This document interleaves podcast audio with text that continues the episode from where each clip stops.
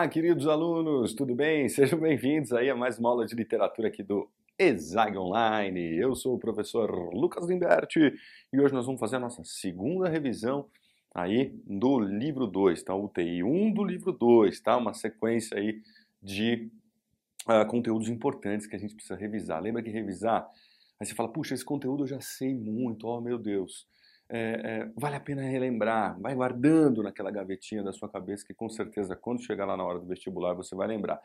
Passe sempre com muita atenção pelas nossas UTIs, por nossas revisões, né? Como tinha dito para vocês já em outra aula, é muito importante. É, bom, para quem às vezes ficou com uma dúvida, uma coisinha ou outra, relembra, mas para quem manja já do assunto, sublinhar aquele conteúdo é garantir que você vai ter excelência aí no tema, tá bom? Prestem bastante atenção, anotem as coisas todas. Vamos fazer um percurso que, na verdade, aqui no livro 2 começa a partir do Barroco, especialmente no estudo dos seus personagens. Então a gente vai do Barroco até o Romantismo nessa revisão. Beleza? Vamos lá? Vamos lá. Então, sem perder tempo, já vamos começar aqui falando do Barroco. Na verdade, para quem está acompanhando aí o nosso material, vai lembrar, vai perceber que nós temos a última aula é, do livro 1, o conceito do barroco, e a primeira aula do livro 2, é, como é, o barroco se apresenta por meio dos seus escritores, Gregório de Matos e Padre Antônio Vieira. Tudo bem? Então, só para lembrar um pouquinho para vocês aí o, o, conceito do barroco, né? Então, essa ideia é, de um mundo que vivia as forças tenebrosas das disputas de poder religiosas, né? Lembrar que a Europa está vivendo a contra-reforma é, católica, é, perdão, a, reforma, isso está certo, a reforma protestante e a contra-reforma católica, e no Brasil nós estamos é, vivendo a capital do Brasil em Salvador, o ciclo da cana-de-açúcar, né, um lugar ainda muito atrasado, o 1600, né, o seiscentismo aí que é o barroco. Contradições, paradoxos, antíteses, dualidades, oposição entre fé e razão, o tempo todo pautando as discussões e a estética dessa bandeira, né? o jogo do claro e do escuro, das, né, dos paradoxos, enfim, o desequilíbrio, é, os tensionamentos, os exageros, os preciosismos, os detalhismos, as angústias, né? o medo ali como uma força imponente dessa escola literária, tudo bem? É, pensando nos escritores, o que, que a, gente, a gente precisa uh, relembrar aqui? Primeiro, então, a figura do escritor, o padre Antônio Vieira.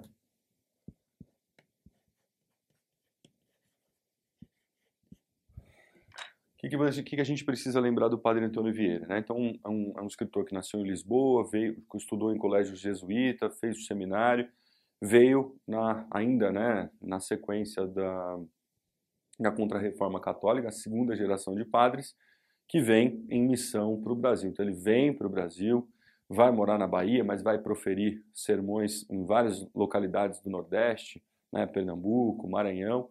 Uh, é um sujeito que se destaca bastante, não só porque, bom, desde a época dos seminários, os padres mais velhos perceberam que ele tinha ali características né, como inteligência, escrever bem e falar bem. Né? Lembrar que a gente estuda o Padre Antônio Vieira em literatura muito em função de que todos os seus sermões eram escritos antes de serem proferidos, antes de serem pregados nas missas. E eles têm, assim, características estéticas da escola literária do Barroco, funciona como arte também. Padre Antônio Vieira era escritor, era, bom, enfim, ajudava na diplomacia de Portugal, é, era filósofo também, vocês vão perceber que há uma força filosófica muito grande no processo de convencimento do gentil em seus sermões, né? Então, o Padre Antônio Vieira ele estruturava muito bem o seu discurso, né? lembrar que os sermões dele têm uma estrutura, né? uma, uh, um introito, uh, onde ele apresenta o tema, uma invocação, onde ele invoca um santo para abençoar o seu discurso, uma confirmação, onde ele faz todo o jogo do desenvolvimento dos seus argumentos, e por fim, uma peroração que ele termina de forma muito, é, é, enfim, efusiva, otimista, fazendo com que a pessoa tivesse vontade de voltar para sua missa. É um sermão muito técnico, né? um sermão que vai trazer um, um, um jogo interessante de, de, de aspectos argumentativos que a gente vai chamar da lógica conceptista. Né? Lembra que o jogo de dualidades do barroco trabalha o conceptismo e o cultismo. O conceptismo é essa preocupação racional, essa preocupação com a argumentação uh, e não uma preocupação com a forma uh, de versos. Né? Lembra que os textos dos sermões eram prosaicos. Vale lembrar então que ele utilizava de técnicas como a retórica, né, perguntas que ele ia repetindo de forma gradativa, a fim de que, por intermédio da pergunta, ele fosse amarrando o pensamento do interlocutor, funcionando também na dimensão fática, né, mantendo o canal de comunicação ligado. Fazia sempre citações em latim, que trazia ele um argumento de autoridade, né, colocava-o sempre superior. Muitas comparações, o jogo de comparação era uma estratégia também muito é, forte, é, e em especial entre opostos, né? ele vai utilizar esse estratagema aí para poder também marcar todo o processo é, conceptista de convencimento do interlocutor. Padre Vieira também ele traz uh, o silogismo aristotélico, né? Premissa menor, premissa maior é a conclusão. Lembra de tentar convencer as pessoas. Lembra, Platão é homem, todo homem é mortal, logo Platão é mortal. Então ele fazia um jogo, uma estratégia técnica muito interessante que observar esses elementos, acho que as questões sobre Padre Antônio Vieira podem inclusive trazer isso, né? É, citações, parábolas bíblicas, essa observação mundana, né, trazer o cotidiano das pessoas para ser, ser discutido no, no, no, sermão também dava a ele uma a, a, proximidade com aqueles que estavam escutando o seu sermão. Né?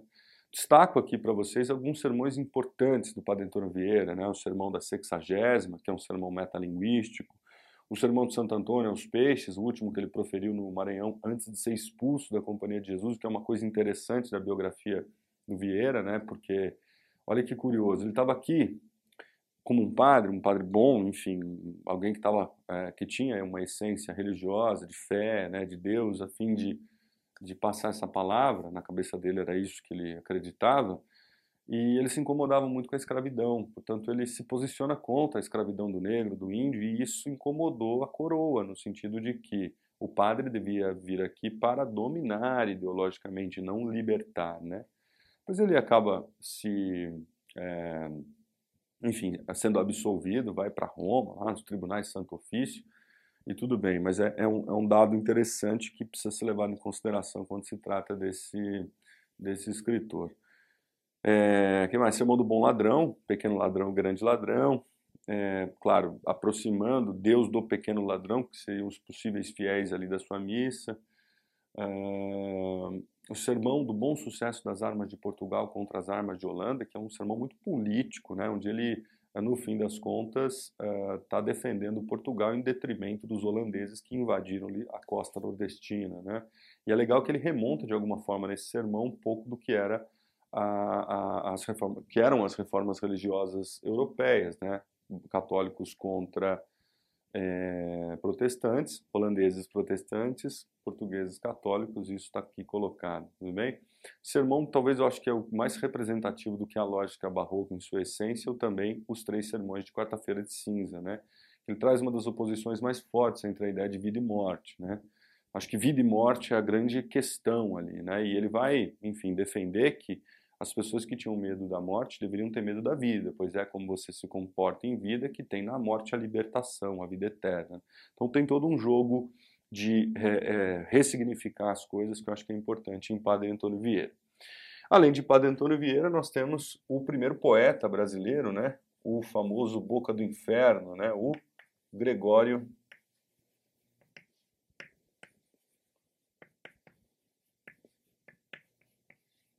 o Gregório de Matos, né? O Gregório de Matos, é, bom, enfim, um baiano por excelência, filho de fidalgos portugueses, famosa família Guerra, é, vai nascer na Bahia seiscentista, né, em pleno ciclo da cana-de-açúcar, um país muito atrasado, né, se pensar nas, na estrutura social desse país, era, eram escravos, homens livres pobres, é, o clero, né, e, e os colonos. Então você tinha ali ele nascendo em meio a essa situação, por ser filho da elite, digamos assim, ele vai estudar em Coimbra, volta de Coimbra, ele que tinha personalidade muito forte, vai ocupar ainda alguns cargos importantes, o pai vai querer que ele faça seminário, mas ele se livra disso, trabalha na promotoria, diplomacia, mas depois se lança para o scratch total para a poesia né, é, crítica, satírica, ele que chamado de boca do inferno, né, de língua de, de trapo, porque era um sujeito que não media assim, não, não, tinha trava na língua, ele falava mal de tudo e de todos, né? Normalmente, quando se trata de questões de Gregório de Matos, o que, que você precisa lembrar? Da classificação, tudo bem? Então, nós temos a classificação da lírica filosófica, onde ele vai discutir as contradições existenciais do homem barroco, a vida efêmera, enfim. A lírica amorosa, onde ele trabalha né, a imagem da mulher sempre de forma dicotômica, ou seja, ela espiritualizada e carnal, né, angelical e sexual e também ah, o carpe diem, né? Vamos aproveitar o agora antes que tudo se torne cinza, pó, nada.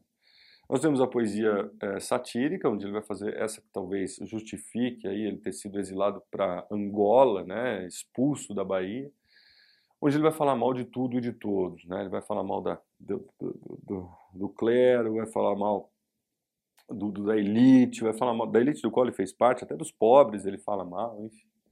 E tem um dado importante da sua poesia satírica, que é justamente a personificação da Bahia. Né? Então ele fala da Bahia, ele conversa com a Bahia como se ela fosse uma instância de interlocução.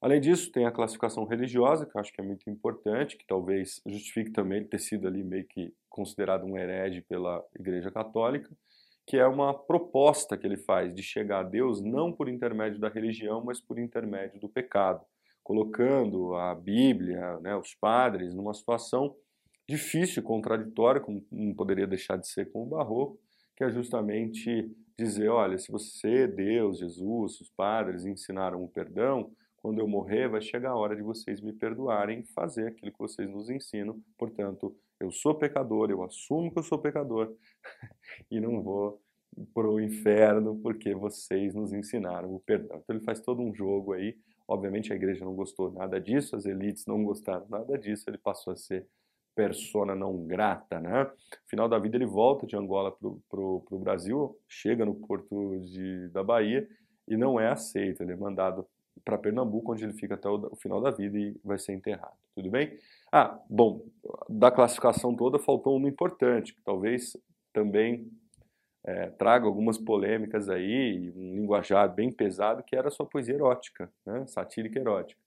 Essa poesia erótica, enfim, ele fala, usava sensualidade, erotismo, algumas coisas até um pouco mais escatológicas, pornografia, é, mas ele, ele, enfim, teve a coragem de, em plena é, época de contrarreforma católica, também escrever poesias eróticas. Nosso primeiro poeta, Língua de Trapo, Gregório de Matos, Boca do Inferno.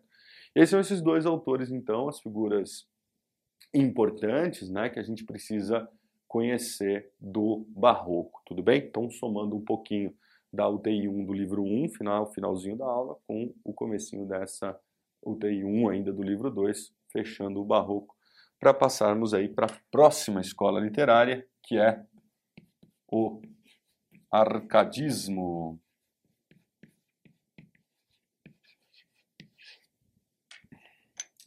Tudo bem, pessoal? O arcadismo é uma espécie de resposta ao barroco, né? O arcadismo também chamado de neoclassicismo, uma espécie de retomada do classicismo, né? Acho que um dado importante do arcadismo é que o pensamento que influenciava ali os autores da época vai ser o iluminismo, né?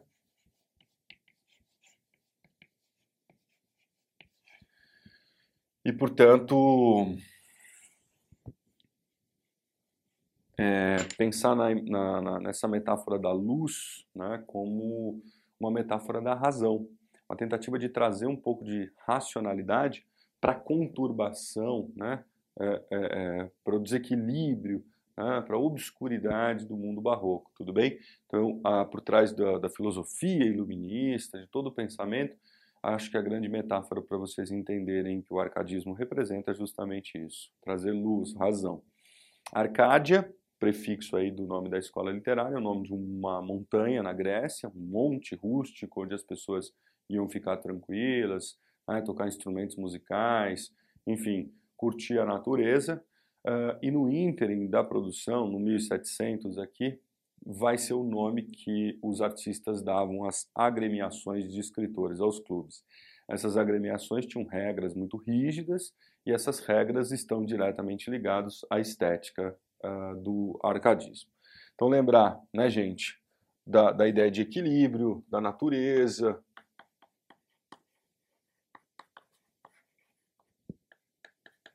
do equilíbrio, do pastoralismo.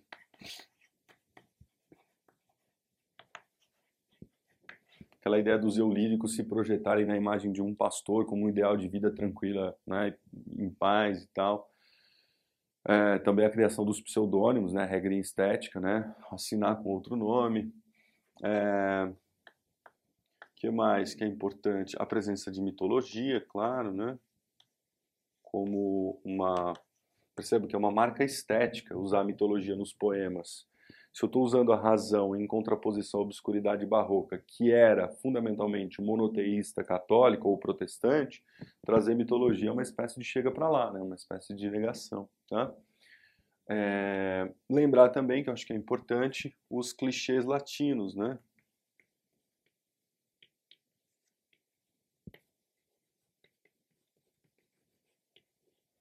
Que vão aparecer, isso aparece muito em questão, né? Eles dão um poema à arca de lá e pede para o aluno é, classificar que tipo de clichê latino que o poeta estava utilizando ali como uh, máxima utópica, né?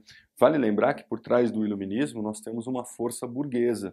Né? Olha que interessante, por mais que a burguesia, no contexto barroco, tivesse se aproximado dos protestantes, que diziam que o lucro não era mais pecado, esse contexto de religiosidade, de violência, não interessava muito à burguesia. Né? A burguesia ela acaba encabeçando os princípios filosóficos iluministas a fim de trazer um mundo mais racional, porque a razão interessa aos preceitos sistêmicos dessa classe, que estão diretamente ligados ao comércio, ao lucro, tudo bem? Então é um pouco uma utopia racional. E eu acho que a marca dessa utopia racional é o que está por detrás dos princípios que regem o arcadismo, tudo bem?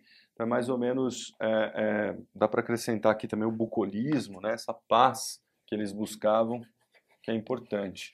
Mas vamos lembrar um pouquinho dos clichês aqui, né? Então o carpe diem talvez seja o mais utilizado, o mais famoso, né? Colha o dia, aproveite o dia. Então conjugue um verbo ali, né? tem uma ação do eu lírico, uma proposta de ação. Lembra que tudo é uma imaginação, né? é uma ideia, uma projeção. É, aproveitar o dia. O locus amoenos, né? o lugar ameno, o lugar tranquilo.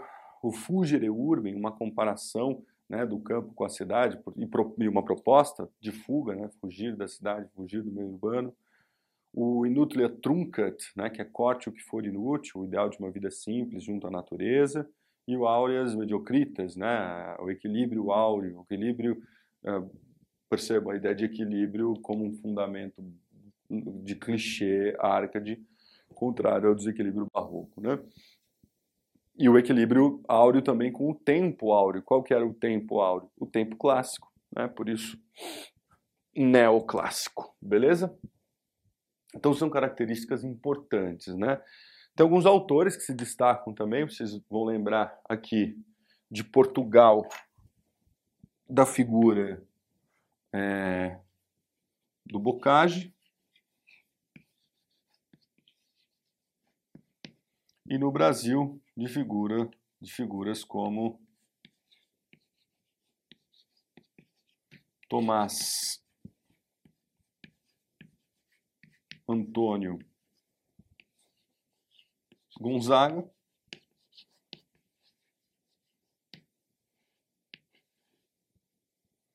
E Cláudio Manuel da Costa.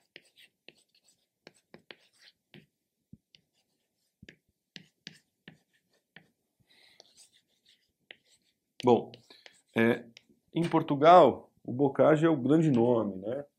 um sujeito que fez parte da, da Nova Arcádia, da Arcádia Lusitana, enfim, que esteve ali presente e, e, e, colocou em prática os princípios neoclássicos. Né?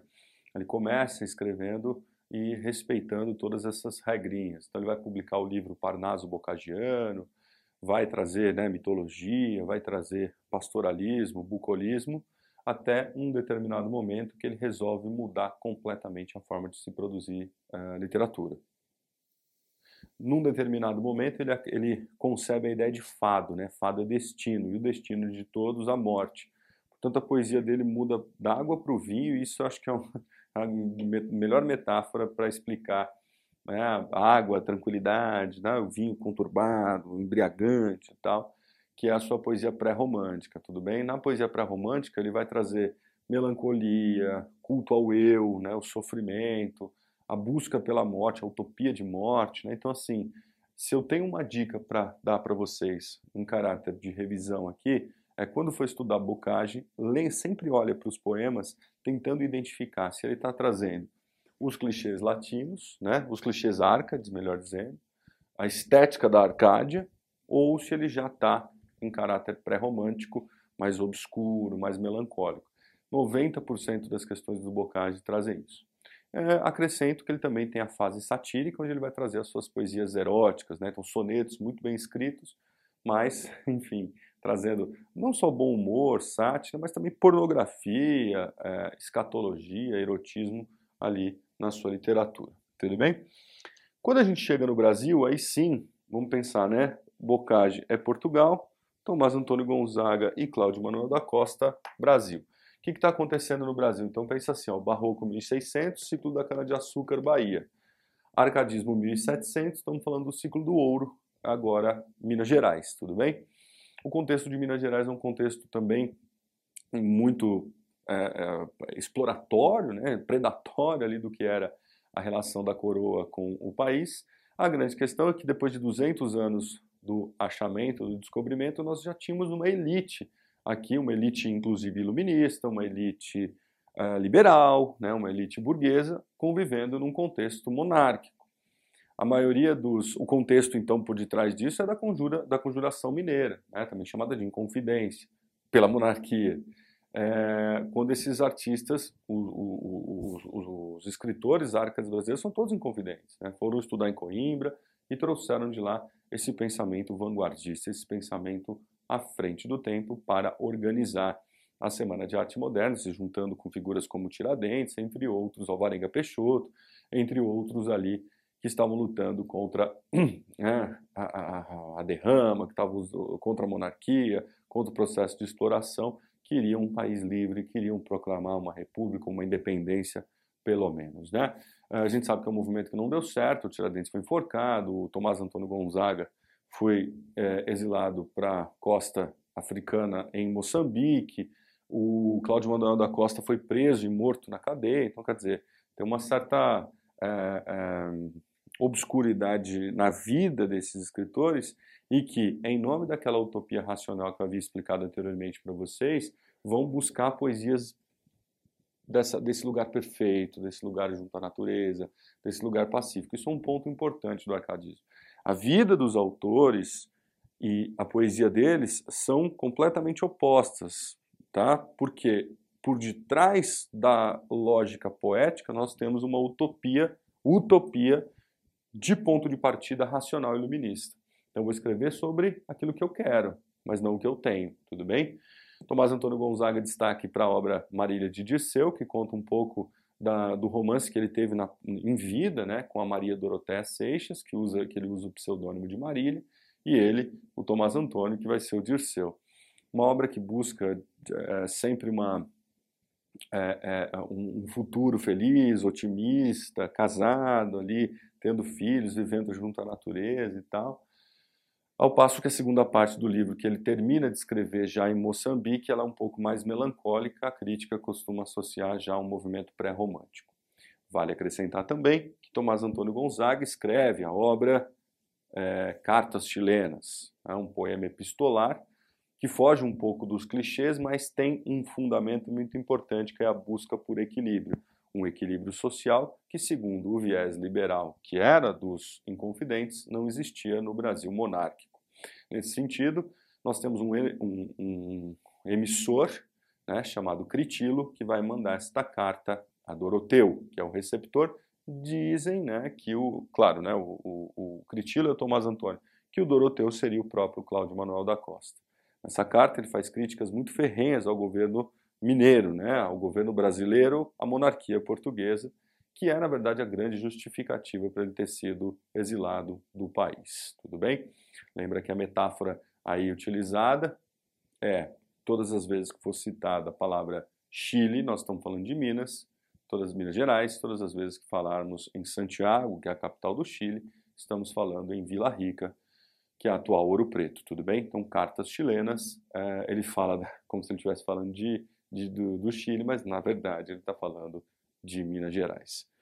E o Cláudio Manuel da Costa é considerado uh, o autor que deu início ao arcadismo no Brasil, publicando a obra Obras Poéticas de Gloucester, né? ele que tinha o pseudônimo de Gloucester Saturnio, vai também estudar em Coimbra, fazer faculdade de Direito, e em Coimbra ele se inspira muito na poesia do Camões. E, e o Camões, bom, o Camões tem uma vasta produção, ele vai se inspirar especificamente na fase lírica, nos sonetos de cunho amoroso. Portanto, a, a obra do Cláudio Manuel da Costa é muito pautada em sonetos, o que não acontece necessariamente com Tomás Antônio Gonzaga.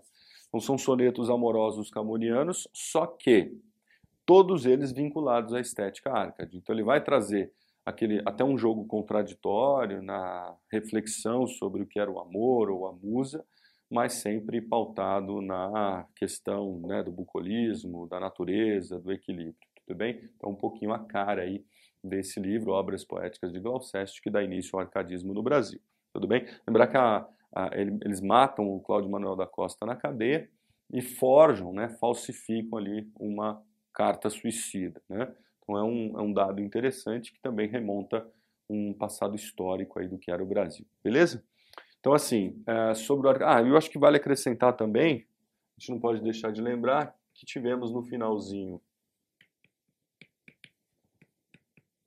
do arcadismo o tal do nativismo épico, né?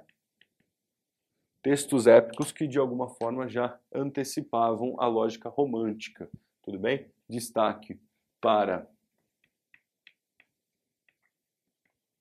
o Basílio da Gama com o Uruguai e o Frei Santa Rita Durão, com o livro O Caramuru. O nativismo, antecipação da figura do índio. Épico ainda a manutenção dos princípios clássicos. Basílio da Gama dá uma, né, tem um jogo político ali com o Marquês de Pombal, ele que era jesuíta, depois passa a ser liberal, enfim. Publica um livro em vez de dez cantos, cinco cantos. O Uruguai falando lá do Tratado de Madrid, quando os portugueses se juntam aos espanhóis para tirar uh, as terras do sul do país das mãos dos jesuítas. Uh, destaque para a figura de Lindói, uma índia que se suicida em nome do amor não realizado, já antecipando um pouco dos princípios românticos. E o Frei Santa Rita Durão com o famoso épico, esse sim, cumprindo com as regras direitinho, é, o Caramuru, né? naufrágio Diogo Álvares Corrêa, uma espécie de lenda de formação da Bahia, é recebido por uma tribo antropofágica, dá um tiro para cima, vira Caramuru, que era o deus do fogo, o deus do trovão, e aí vai se envolver ali uma série de confusões, inclusive confusões amorosas, formando um triângulo amoroso, aí que entra a presença da Índia com a, a Moema e a Paraguaçu. Tudo bem? Ativismo import, é, é, importante, finalizando um pouco do arcadismo. Aí depois, pessoal, o que, que vem? Vem o romantismo, né? O romantismo é uma consequência direta da Revolução Francesa, tá? Ou seja, por trás do romantismo, nós temos a ascensão de uma classe social é, que vai modificar a lógica sistêmica do mundo, né? Então, com a burguesia no poder, o romantismo passa a ter uma utopia de classe. Mas como a tomada de poder, de alguma forma, teve uma, uma, uma lógica de violência e tal, ela passa a ser uma utopia mais passional, vinculada às paixões, tudo bem? Então, por trás do romantismo, nós temos não só uma retomada dos princípios medievais, o culto do herói, mas os processos de idealização, tudo bem? Então, nós temos aí a utopia passional,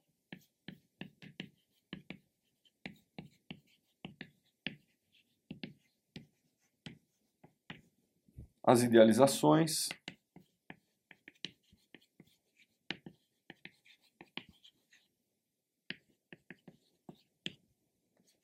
os nacionalismos, né?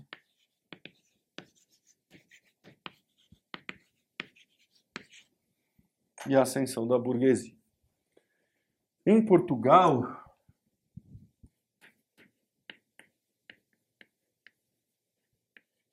Ah, temos também um dado importante, né, gente? O surgimento do romance, que é o texto em prosa, né, herói, heroína, conflito e redenção, aquela formulazinha básica, é, publicado uh, em capítulos separados, o tal do romance folhetinesco. Isso é uma, um sintoma desse mundo que tira de cena a monarquia, portanto não tem mais a figura do nobre que financia o artista, e esse artista, inserido num contexto de liberalismo econômico, precisa comercializar suas obras.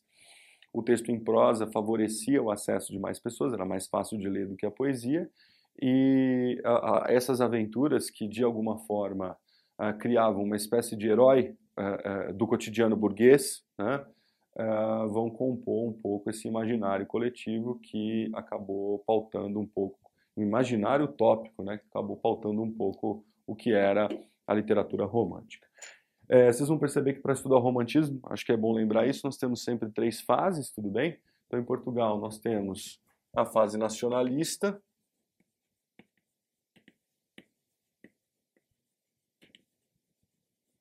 destaque aí para escritores como Almeida Garré,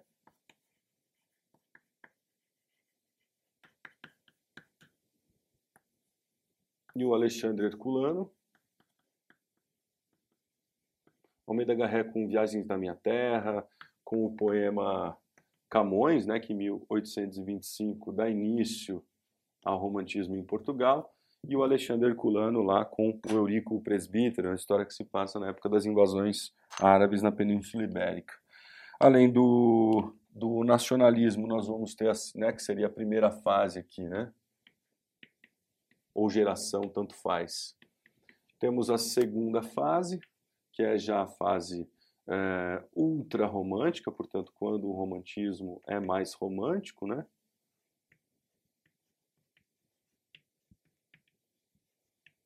Aí a segunda fase, fase do mal do século, da utopia de morte, né? Do spleen, do tédio. O destaque em Portugal é para aquele autor famoso por suas novelas passionais, que é o Camilo Castelo Branco, né? Lembrar lá do Romeu e Julieta Lusitano, né? O, o, o, amor de perdição, tem o amor de salvação também, a autocrítica que ele faz ao próprio movimento lá com é, coração, cabeça e estômago, enfim. E depois tem a terceira fase, que é a fase da liberdade, né? Ou, ou, ou liberdade, ou a fase social, digamos assim, já uma antecipação, quase uma antecipação realista na terceira fase. Destaque para a figura do Júlio Diniz, né? Que publicou ali a famosa obra As Pupilas do Senhor Reitor. E no Brasil, qual que é o destaque? Né? Nesse caderno nós estudamos o Brasil a partir da prosa, tudo bem? Na prosa. Então pro, a prosa que nós vamos ter no Brasil é, claro, a da primeira fase, né? Que seria a prosa indianista.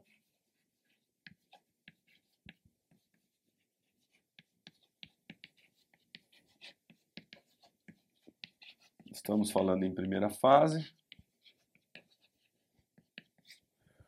a prosa gótica.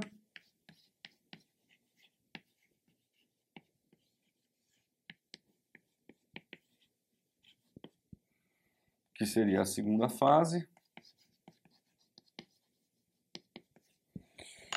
E o romance urbano.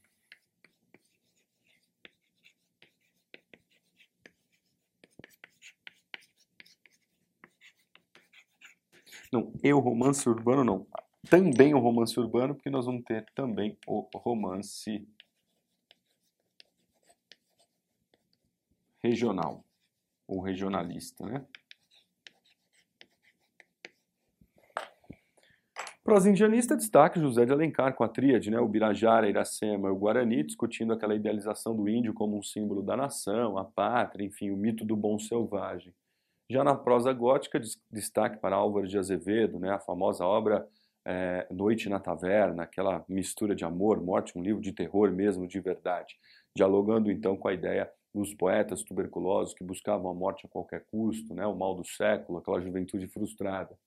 Já o romance urbano e o romance regional, vocês perceberam que eu não, não tive marcação de primeira e segunda fase, não pus terceira, né? Porque a terceira fase é mais voltada para a poesia condoreira do Castro Alves. Mas o romance urbano já é um romance que antecipa um pouco o realismo, trazendo, por exemplo, figuras de anti-heróis circunscritos a, a, a, situações mais do mundo burguês urbano, né, do cotidiano. Então já tem quase a situação do adultério, já tem as malandragens, enfim. Destaque para obras como Lucila, Senhora, do José de Alencar, o, o, o grande nome né, o, do, do, romance urbano brasileiro, escreveu uma obra só, mas foi suficiente para elevá-lo a esse patamar, que é o Manuel Antônio de Almeida, que escreveu né, o Memórias de um Sargento de Milícia, o nosso primeiro malandro, né, a explicação da gênese do primeiro malandro brasileiro. E depois o romance regional. O romance regional, percebam, era a tentativa de uh, nesse mundo pós-independência, né? lembra que o romantismo brasileiro está diretamente ligado ao mundo pós-independência, ao mundo pós, uh, primeiro vinda da família real, construção de uma sociedade né, no processo civilizatório aí, o surgimento da imprensa régia, enfim, e depois a independência, essa sensação de construir um Brasil a partir da arte, claro que super enviesado pelo lugar de classe que os escritores burgueses ocupavam, né? Tanto que o, o José de Alencar, lembra, tem a, a, a, um projeto de literatura nacional. E o lance do romance regional é que esses artistas eles vão buscar pela primeira vez escrever obras em espaços desse Brasil grandioso que nunca tínhamos tido um livro que se passasse ali. Então eles queriam buscar esses espaços. Não é à toa que o próprio José de Alencar vai escrever o sertanejo que se passa no Nordeste, o gaúcho que se passa no Sul, né? tio que se passa no interior do estado de São Paulo, enfim. É, mas era sempre assim, um contexto muito patriarcal, rural, né, agrário, e, e, trazia esses valores impregnados nas impossibilidades, uh, por exemplo, uh, conflituosas ali do amor acontecer, né? Uh, alguns, alguns outros autores importantes, também o Bernardo Guimarães vai escrever Escravizaura, que se passa lá em Campos dos Goitacazes, no interior do Rio de Janeiro, o Visconde Toné vai escrever a famosa obra Inocência, né, que se passa no Centro-Oeste, Mato Grosso. O Franklin Távora vai escrever O Cabeleira, que se passa em Pernambuco. Enfim, um pouco um cenário aí do aparecimento desses primeiros escritores nesse contexto do surgimento do romance no Brasil. Então, um panorama interessante. O romantismo é uma, é uma escola literária muito ampla, né, que tem uma discussão bastante aprofundada é, com muitos autores, com muitas obras, nesse primeiro momento, né, que o Brasil ainda é, é, copia um pouco o modelo europeu, coloca uma pena na cabeça do, né, do personagem e chama de índio, mas, ah, ah, por, por, outro lado, tem uma grande importância por ser a primeira literatura em que nós não vamos chamar de literatura colonial. Né? Lembra que até o arcadismo, eu acho que as discussões feitas em torno da Inconfidência já indicam aquilo que no romantismo se torna o processo de independência, uh, mas tem uma marca e uma diferença fundamental. Então, arcadismo, barroco e quinhentismo, literatura colonial. A partir do romantismo, no caso do Brasil, nós estamos falando de uma literatura legitimamente brasileira. Tudo bem? Aí a gente encerra o percurso aqui é, dos temas ligados ao livro 2 da nossa revisão. E eu espero que eu tenha contribuído com seus estudos de coração. Tamo juntos sempre, viu, gente?